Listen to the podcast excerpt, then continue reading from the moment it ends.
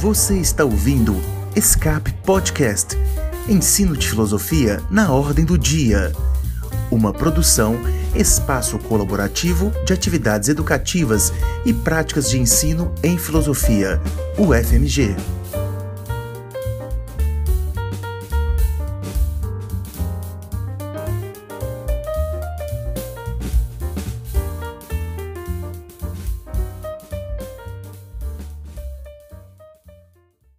Hoje estamos aqui para o nosso quarto episódio do podcast Escape Filosofia ao Pé da Orelha conversa sobre o ensino de filosofia na educação básica.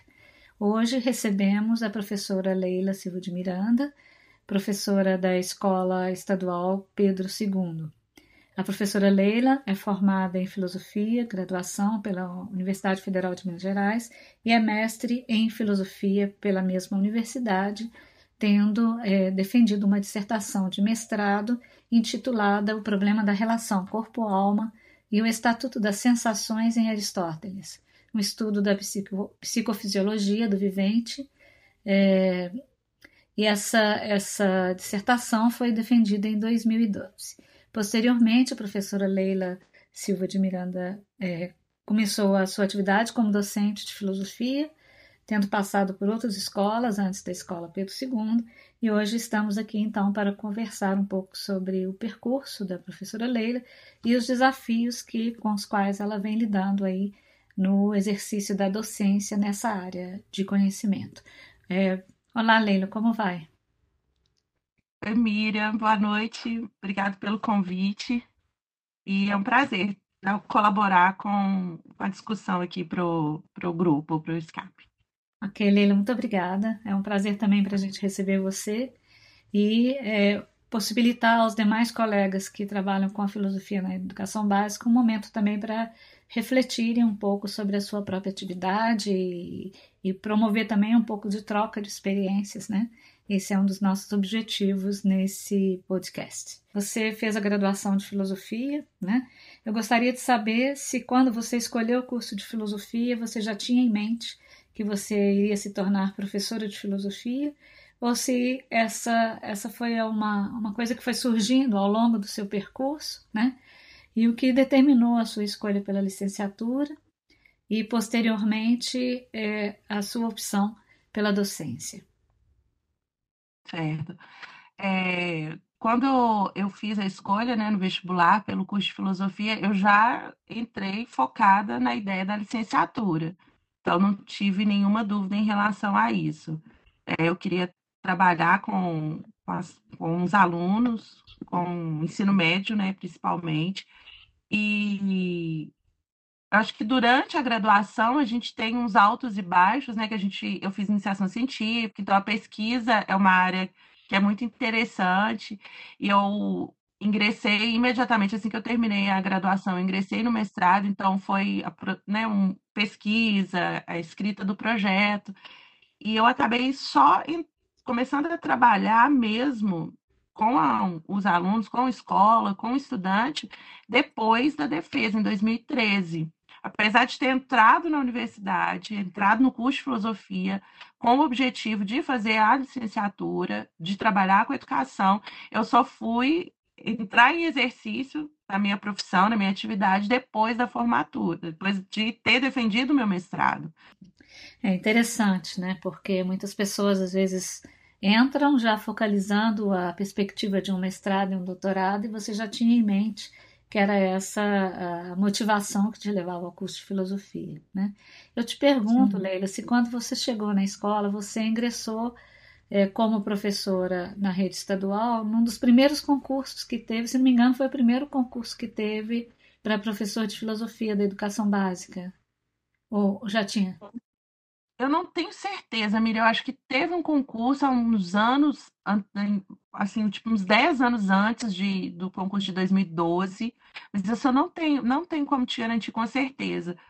Mas tinha muitos anos, né, que não acontecia um concurso no estado. E foi, assim, uma quantidade muito grande de vagas uhum. quando a gente fez esse concurso em 2012. E quando você chegou na escola, porque a gente sabe que por muito tempo, desde que a filosofia foi inserida no currículo como uma, uma disciplina da educação básica, a, a, filosofia foi ministrada por vezes por colegas de outras áreas, das ciências sociais, da geografia, da história, né? É, como que foi a sua acolhida na escola, né? Como professora de filosofia, graduada em filosofia, que, que diferença que você, você pensa que isso fez é, para os alunos terem um professor de filosofia que tinha formação em filosofia?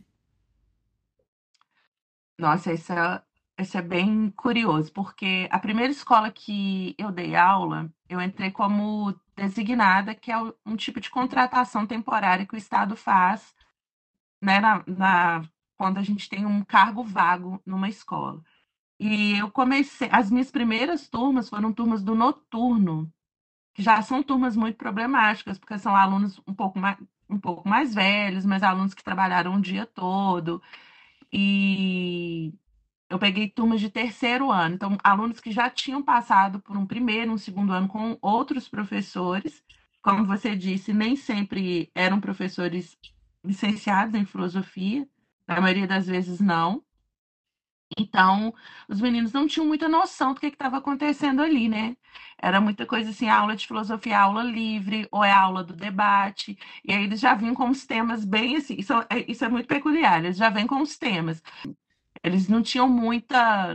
não tinham consolidado até o que, que era o que, que era filosofia, quais eram as possibilidades de estudo, era, foi curioso isso. Mas quando eu efetivei, alguns meses depois, porque eu entrei em fevereiro e tomei posse do meu cargo em junho. Uhum. E aí eu já fui para o Estadual Central, que era uma escola maior, já tinham mais colegas de filosofia, já tinham professores até há bastante tempo na escola. Então eu já lidei com alunos que já entendiam melhor o que estava acontecendo. Aí eu peguei um turno da tarde, é um horário que você tem alunos dentro da faixa etária, que a gente chama de regular. Foi e eu peguei uma turma de primeiro ano, então a gente construiu juntos essa ideia do que, que é o que, que é fazer filosofia no ensino médio. Uhum. Mas é, tanto para eles que estavam no primeiro ano, quanto para mim também, que estava pela primeira vez assumindo uma turma de de filosofia de um primeiro ano foi um processo de aprendizado gigantesco, porque a gente vem com uma forma de pensar a filosofia muito acadêmica. E por mais que a gente faça as disciplinas da licenciatura e faça as disciplinas do laboratório de filosofia, como acontece lá na UFMG, nada te prepara para a sala de aula realmente, né? Quais são as práticas, o seu vocabulário, é, como é que você traz um, um conceito super abstrato para um menino do século XXI pensar sobre Platão, Aristóteles, filosofia pré-socrática? Então foi foi uma coisa, foi uma loucura assim, para eu tentar é, entender o que, que eu podia fazer e o tanto que eu podia exigir desses meninos, o tanto que eu precisava me afastar um pouco da, do que eu tinha feito na universidade para filosofia fazer sentido para o ensino médio, para aqueles alunos com 15, 16 anos que estavam entrando em contato pela primeira vez com essa disciplina. Uhum. Leila, é, a gente sabe que a carga horária de disciplinas filosóficas, né, ou da, da, filosofia na educação básica, pelo menos era assim no currículo anterior, até então, né, antes da, do novo ensino médio, é uma carga horária de 50 minutos, uma aula por semana. Você uhum. teve o privilégio de trabalhar numa escola onde vocês tinham duas aulas de 50 minutos, mas mesmo assim, né, essa é uma situação excepcional, extraordinária. Né? E eu gostaria que você falasse um pouco sobre. É, você teve as duas experiências de trabalhar com a filosofia com 50 minutos semanais, né? e depois de trabalhar com a filosofia com duas é, duas é, horas de aula, né? Duas, duas, dois trechos de 50 minutos. Como que você uhum. percebe isso? Faz muita diferença trabalhar ah, com uma única aula ou trabalhar com duas? Eu gostaria que primeiro você ah, focasse um pouco esse, esse tópico e que depois você me dissesse também como que era a recepção dos colegas das outras áreas do conhecimento com relação ao tempo dedicado à filosofia, né? Como eles percebiam isso né? uhum. é, de modo a perceber um pouco é, como que a filosofia entra nesse espaço já constituído, é, de um certo modo, numa certa ordem, e o que que representa essa entrada da filosofia, né? É, desse, desses 50 minutos ou dessa uma hora e 40 é, de filosofia dentro do currículo da escola da educação básica. É, é 100% de, de tempo a mais que, que a gente tem com os alunos, né? Então, duas aulas por semana é a mesma carga horária que geografia, história, química, física, biologia. Isso faz muita diferença ao longo do, dos três anos, porque no Pedro II, como é uma escola pequena, eu sou a única professora de filosofia, eu tive a oportunidade de acompanhar três turmas durante os três anos, com duas aulas por semana. E assim, é, foi nítida a, o crescimento dos meninos em relação ao conteúdo de filosofia. No final do terceiro ano, eu, eu conseguia pegar trechos, passagens dos filósofos e discutir com os meninos com um nível de profundidade muito legal, que contribuiu muito para a prova do Enem, contribuiu muito para as propostas de redação que eles fizeram também nos vestibulares naquela mesma época.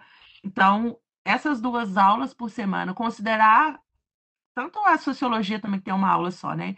Considerar essas disciplinas com a mesma carga horária, eu acho que é, é dar um aval e, e dar res, respeitabilidade para a disciplina, como todas as outras disciplinas.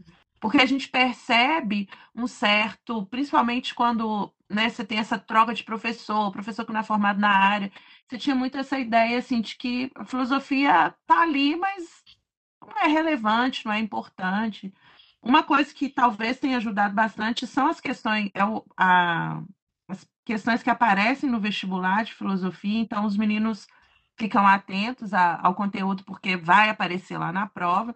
Mas eu acho que para além disso, né, o, o, instrumental que a filosofia pode oferecer para eles enquanto sujeitos, crescimento individual, faz bastante diferença. Com uma aula por semana, a gente tem que reduzir muito a questão do conteúdo, a gente perde muito a questão da, do debate, da conversa com os alunos.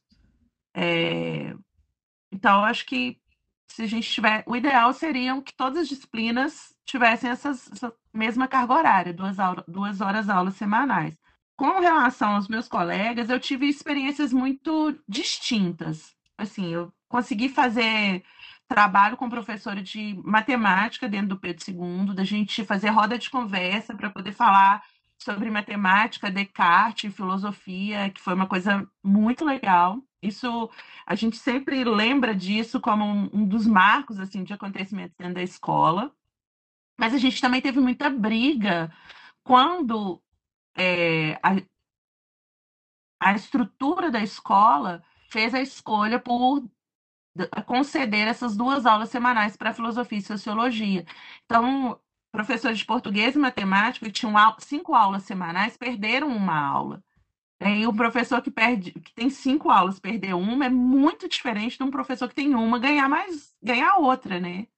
Uhum. Então, isso foi, gerou uma polêmica muito grande dentro da escola, e eu acho que por ter também essa cultura anterior, porque você não tinha um professor efetivo na escola, você sempre estava trocando, a cada ano vinha uma pessoa diferente, muitas vezes essa pessoa não era formada em filosofia, então parecia que filosofia é, qualquer um podia dar, é, para que duas aulas para uma matéria que nem tem um professor específico para fazer isso? Acho que o concurso consolidou muito a disciplina, ajudou muito a consolidar a importância da disciplina, porque aí você tem um professor efetivo que acompanha esses alunos durante os três anos, é, e aí você consegue fazer um planejamento, né? Num primeiro momento, eu consegui fazer coisas muito legais com professor de história, geografia, isso né, já é o esperado. Com a professora de sociologia, a gente fez muita coisa legal juntas. Fiz coisas legais com o professor de matemática. E, mas ao mesmo tempo, eu recebi, a gente teve também esse embate muito grande, né? De parece que você está lá roubando, se apropriando do que é do, do outro professor e está trazendo para você. Virou uma coisa um pouco pessoal, mas assim, é, coisas de início de ano, mas que depois foram contornadas e, e deu tudo certo. Ô Leila, e, é, e como é a recepção do aluno para a disciplina? Como que ele percebe a filosofia na grade curricular dele? Há uma compreensão? É, é se consegue mostrar para ele que aquilo pode fazer uma diferença na vida dele? É, como que você percebe essa relação do aluno com essa disciplina? Né? Pensando aí no hum. lado do aluno diante da disciplina de filosofia. Sim. É, eu acho que diferente da, da passagem das ciências para química, física e biologia, que de uma certa forma os meninos entendem de onde vieram essas disciplinas, né? que, de, que eles viram um pouquinho misturado ali nas aulas de ciências, é, a filosofia e a sociologia, elas vão aparecer pela primeira vez no, no ensino médio, e os meninos ficam um pouco sem entender. Por que, que isso está aparecendo só agora? O que está acontecendo? Qual é a definição? Muitos, muitos meninos nunca nem ouviram falar né, sobre o que, que é filosofia, que matéria é essa, o que que fala.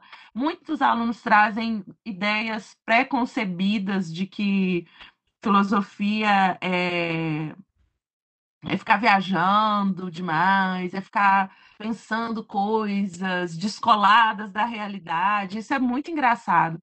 E então eles são abertos, eu acho que isso é muito legal. O aluno, ele é uma esponjinha, né? Então eu acho que a gente tem que dar o, o estímulo certo, oferecer para ele elementos para que ele, que ele vá absorvendo. Eu não gosto de trabalhar chegando de cara com eles e oferecendo um conceito. Né? Filosofia é isso, isso e isso.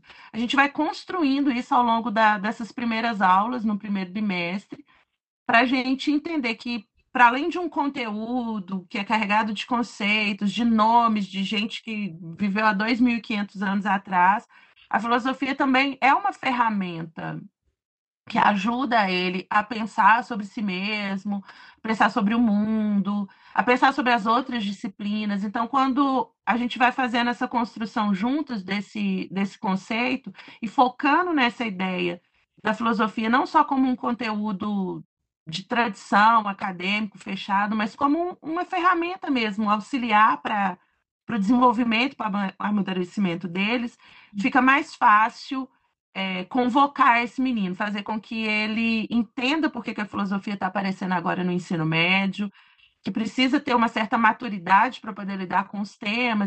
Com qualquer, como qualquer outra disciplina, a gente vai ter os alunos que questionam, né? Matemática, português, dizer, para que, que, eu estou aprendendo isso? Com filosofia também vai acontecer, mas dentro do, do esperado, nada. É, eu gostaria de saber também se você é, experimentou outros tipos de atividade que não a aula propriamente dita, como um suporte para o espaço da sala de aula, para o ensino da filosofia. Ou se você ficou uhum. restrita às suas aulas, ou se que tipo de experiências você, ou de atividades, você, por iniciativa própria, desenvolveu ao longo desses seus anos aí de docência. Tá. É, eu acho que eu tive uma oportunidade no Pedro II, quando a escola era uma escola de projeto, de ter a oportunidade de oferecer algumas oficinas que não estavam ligadas diretamente ao conteúdo de filosofia, mas que a filosofia foi um instrumento importante para o desenvolvimento dessas atividades, que foi a oficina de cinema e o clube de leitura. Então, a gente tinha a oportunidade de encontrar um grupo bem pequeno de alunos, assim, eram 10 alunos no máximo, para assistir um filme e depois fazer ter uma roda de conversa. E a gente fez leituras também de textos bem, bem legais. A gente leu o Banquete de Platão junto com os meninos, a gente leu Otelo do Shakespeare, a gente leu o livro do Apocalipse da Bíblia, Morte e Vida Severina. Então, a gente teve a oportunidade de trazer elementos que não são propriamente da filosofia, mas que podem ser objeto de reflexão filosófica. Isso foi legal, mas não foi uma iniciativa 100% minha, né? Estava dentro de um contexto formal da escola, mas que teve a minha cara, porque era eu que estava ministrando essas, essas oficinas. E eu tive uma experiência no YouTube com um canal né, que eu fiz alguns vídeos.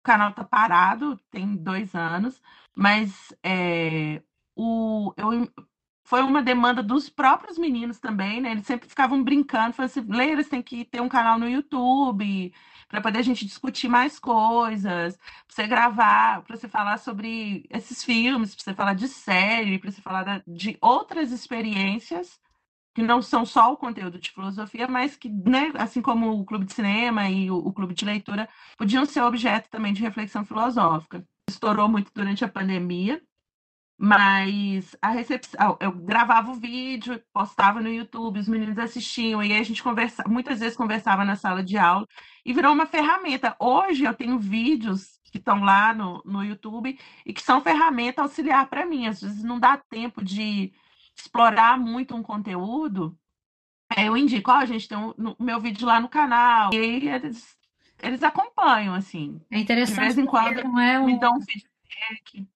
Não é uma coisa paralela, né, totalmente, mas é um suporte para a própria disciplina. Eu acho que essa Sim. experiência que a gente teve nos últimos anos, onde se produziu muito conteúdo nesses, nessas redes, por meio de redes sociais, de Instagram, YouTube, enfim, todos os recursos que estão à disposição, é, ou a gente agora, né, a gente percebe que isso pode ser um coadjuvante das aulas presenciais, não necessariamente é apenas uma situação é, limite que te impedia de ter outro tipo de possibilidade, mas isso pode Sim. seguir sendo né, um fator a mais, ou uma ferramenta a mais, uma fonte a mais de informação até para ser usada dentro da própria sala de aula. Né? Você pode recomendar que os meninos assistam, vejam e que depois tragam questões e, e uma coisa nutria a outra, né? Tanto esses produtos é, de vídeo do YouTube podem ser objeto de discussão em sala, como as discussões em salas também podem fomentar novos programas, novos episódios, né? Então, eu acho que essa é uma relação que, é, se a gente for esperto, a gente vai colher a oportunidade nessa virada, nesse retorno ao presencial, de trazer para o presencial a, a, riqueza que foi, muitos, foram muitas experiências que foram uhum. desenvolvidas aí durante a pandemia. E quais são os desafios maiores que você percebe que o, professor da educação básica está tendo que enfrentar nesse retorno ao presencial depois de praticamente praticamente não, praticamente é, pouco, durante dois anos em que os meninos estiveram longe desse espaço formal da escola. É.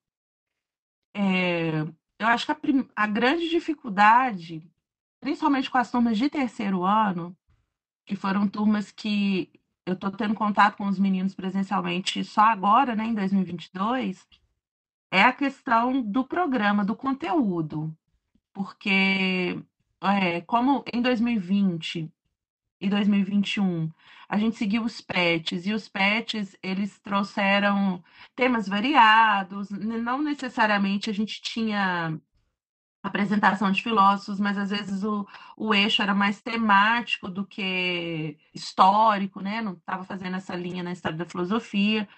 E a gente tinha transições também muito abruptas, né? Às vezes você estava numa, numa semana com num, num, num PET mais voltado para as questões da epistemologia, e no outro eram umas questões políticas e éticas.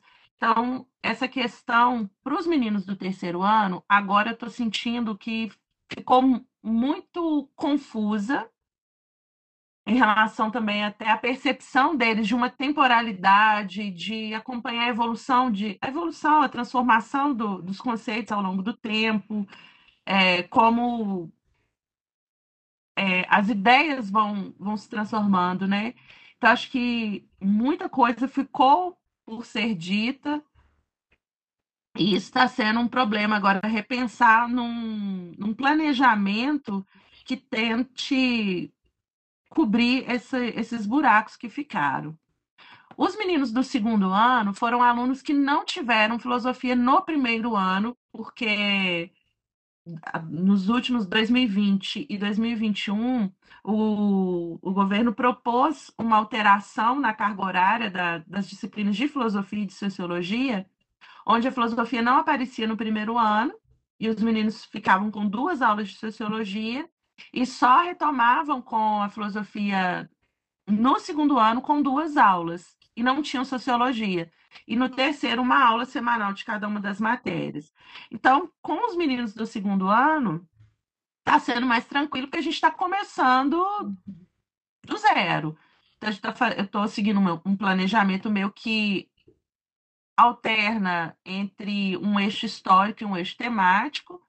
Então, eu estou conseguindo. Eu, eu, tenho certeza que no final do terceiro ano eu vou ter conseguido é, trabalhar o, o, essencial da história da filosofia, mas também o essencial dos grandes eixos, das grandes, das grandes áreas de investigação filosófica e dos temas.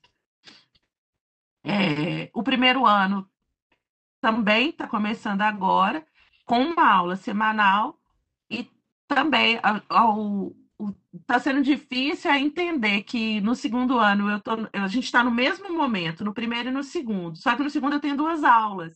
Então, eu, nossa, eu tenho que virar uma chavinha toda hora. Aqui eu posso estender um pouco mais. Aqui eu tô, vou, vou falar da minha prática, por exemplo, dessa semana nessa, nas turmas de segundo ano, eu estou trabalhando Aristóteles, então eu consigo desenvolver a parte da, da ontologia, a parte da metafísica, da epistemologia, da ética, da política no segundo ano.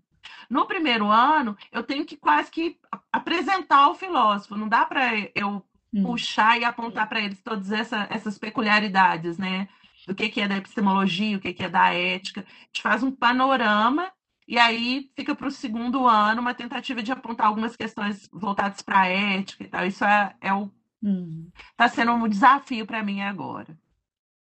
E acho que um outro desafio que aí já não é restrito à disciplina de filosofia, mas acho que com todos os professores, é a agitação que os meninos voltaram né, para a escola. Assim, está sendo muito complicado fazer com que os meninos entendam que eles estão na escola de novo, como que escola funciona, como que deve ser o comportamento dentro da, de uma sala de aula. Então, está tendo muita dificuldade em relação a isso. E o apego que eles tiveram com essas atividades do PET, que de uma certa forma era um, único instrumento avaliativo que eles tinham, né? que era um responder um questionário, era ler um texto e responder um questionário. Agora a gente está em sala de aula, a gente propõe atividades diversificadas, eles vão fazer prova, uhum. né, sem consulta, tem que estar tá sentado, focado, prestando atenção no que o professor está falando. A carga horária também, né, dos cinco horários, cinco dias por semana. Isso tem sido um, um outro fator também bem complicado de administrar. Então é uma transformação que não é só da atenção, propriamente dita, mas é uma, uma adaptação que envolve o corpo, né? E todo o psiquismo, porque o seu é. corpo é. também não está mais condicionado para aquele tipo de espaço, para aquele tipo de tempo, para aquele tipo de situação, né? Então eu acho que é um processo que deve ser lento mesmo, gradual, né? mas que vai exigir que a escola e os professores encontrem um, um modo de restabelecer o quanto antes, né? Porque quanto mais esse, esse momento, esse estado, esse status né, de aluno demorar a se restaurar, mais isso, o prejuízo desse período do, do isolamento social vai se fazer notar, né? É. E no caso, para eles, né, assim, falando da rede no, no caso da rede pública, é, como a gente não tinha obrigatoriedade de transmitir aula online to, em todas as aulas, né? Eu tinha que estar disponível para conversar com eles através do aplicativo do Conexão Escola, para tirar as dúvidas sobre a resolução dos PETs, mas não necessariamente eu tinha que abrir câmera e, preparar, e dar uma aula. Eu fiz isso como porque foi uma opção minha, muitos colegas fizeram também, é, mas não foi uma prática unânime dentro da rede, né, como um todo. Então, se os meninos não. O, o, que estava condicionado à carga horária deles e a nota deles era realmente o PET. E os PETs a, ficavam disponíveis no, na internet, os meninos copiavam, simplesmente a resposta estava lá, tinha canal do YouTube que dava resposta, resolvia as questões para os meninos. Então, é o que você falou mesmo. É uma, uma habituação, eles só estão re, reconquistando esse hábito da escola, né, novamente. É. Ô Leila, eu queria te fazer uma última pergunta.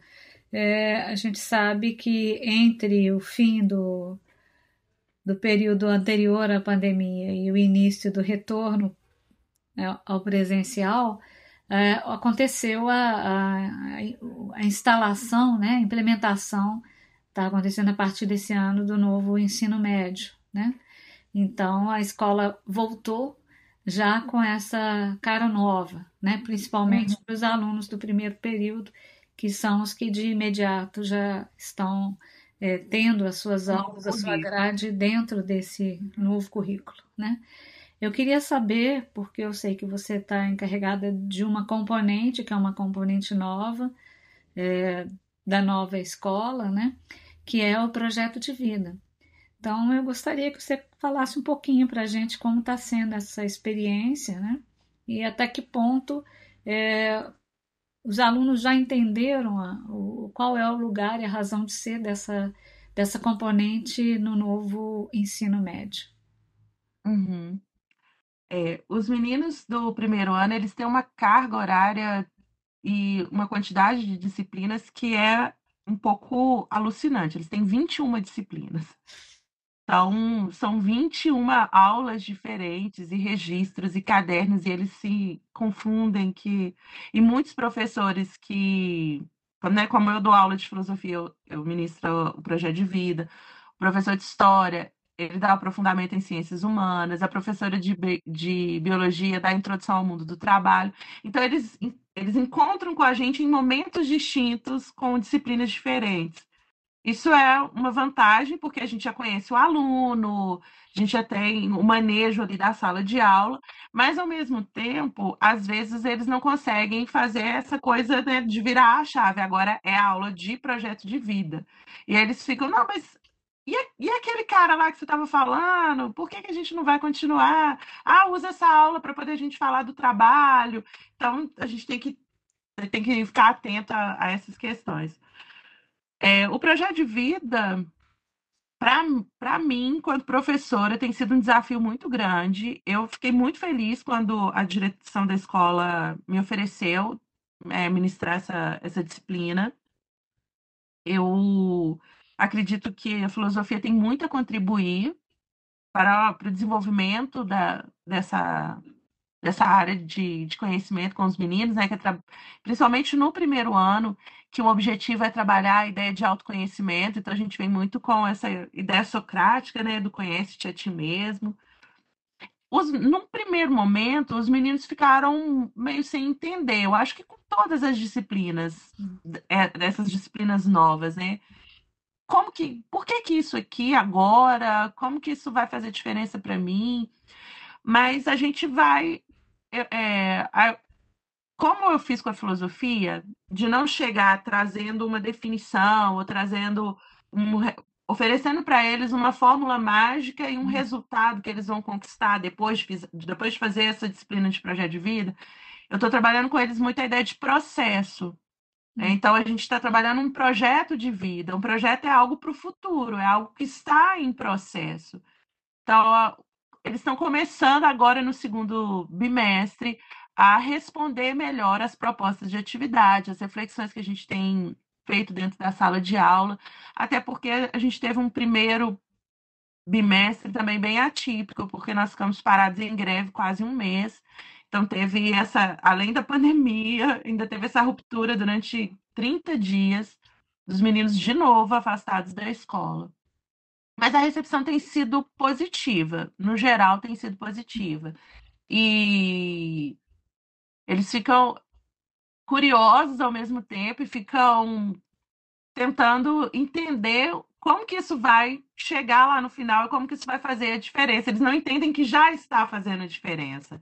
Então, a minha ideia foi, foi construir com eles um dossiê. Então, tudo que a gente tem feito é, de processos de autoconhecimento, as questões que eles têm respondido, a gente fez cápsula do tempo, isso tudo está arquivado, e no final do ano, algumas dessas atividades a gente vai retomar e vai fazer essa comparação, para eles aí sim perceberem né, o tanto que as coisas que a gente discutiu, as atividades que a gente fez, os processos pelos quais a gente passou, já fez uma diferença no, no desenvolvimento, no amadurecimento deles. Para mim está sendo muito legal. Eu estou adorando trabalhar essa, essa disciplina. As turmas de primeiro ano, né, especificamente lá no Pedro II, são turmas que, que vieram com muitos meninos. Metade das turmas já estavam na escola, então já, já estavam bem adaptados à rotina do Pedro II. Mas a gente recebeu alunos de fora que também já já estão integrados à comunidade escolar e tem dado bons resultados até agora. Hum, que bom, uma boa notícia, né? Porque é. sempre que a gente tem uma, uma novidade dessa ordem, né? Tem sempre um pouco de hesitação, um pouco de desconfiança, né? Mas é, muito bom saber que a coisa tá, o vento está soprando na boa direção, assim, né? Bom, Leila, eu queria te agradecer muito pela oportunidade dessa conversa. Né? Eu espero que a gente tenha oportunidades em outros momentos de abordar outros temas. Né? Eu te agradeço muito pelo seu ah, tempo. Eu que agradeço, Miriam, pela oportunidade de falar um pouquinho. Espero que a minha experiência contribua de alguma forma para quem está começando na, com a licenciatura, que está começando com a docência. Não desista, o caminho é, é árduo e é só a experiência mesmo que vai lapidando o professor que existe em nós. É, com certeza. Eu acho que por mais que a gente tenha disciplinas, como você mesma disse, disciplinas didáticas, disciplinas de conteúdo, práticas de estágio, é só na hora que a gente entra na sala de aula, na condição de professor efetivo, é que a gente realmente começa a construir o professor que nós seremos, né? Então, eu Sim. tenho certeza que, como você, eu e todos os colegas estamos implicados nesse processo de construção do professor que somos e seremos, né? Então, espero que você tenha sucesso aí nessa retomada é, do presencial e que as dificuldades iniciais possam vir a ser superadas. E te agradeço infinitamente pela presença. Eu conversei hoje com a professora Leila Silva de Miranda, a quem eu agradeço penhoradamente a oportunidade desse encontro e esperamos por vocês nos nossos próximos episódios, episódios do podcast Escape Uma Filosofia ao Pé da Orelha. Muito obrigada, Leila. Obrigada, eu. Até mais. Até mais.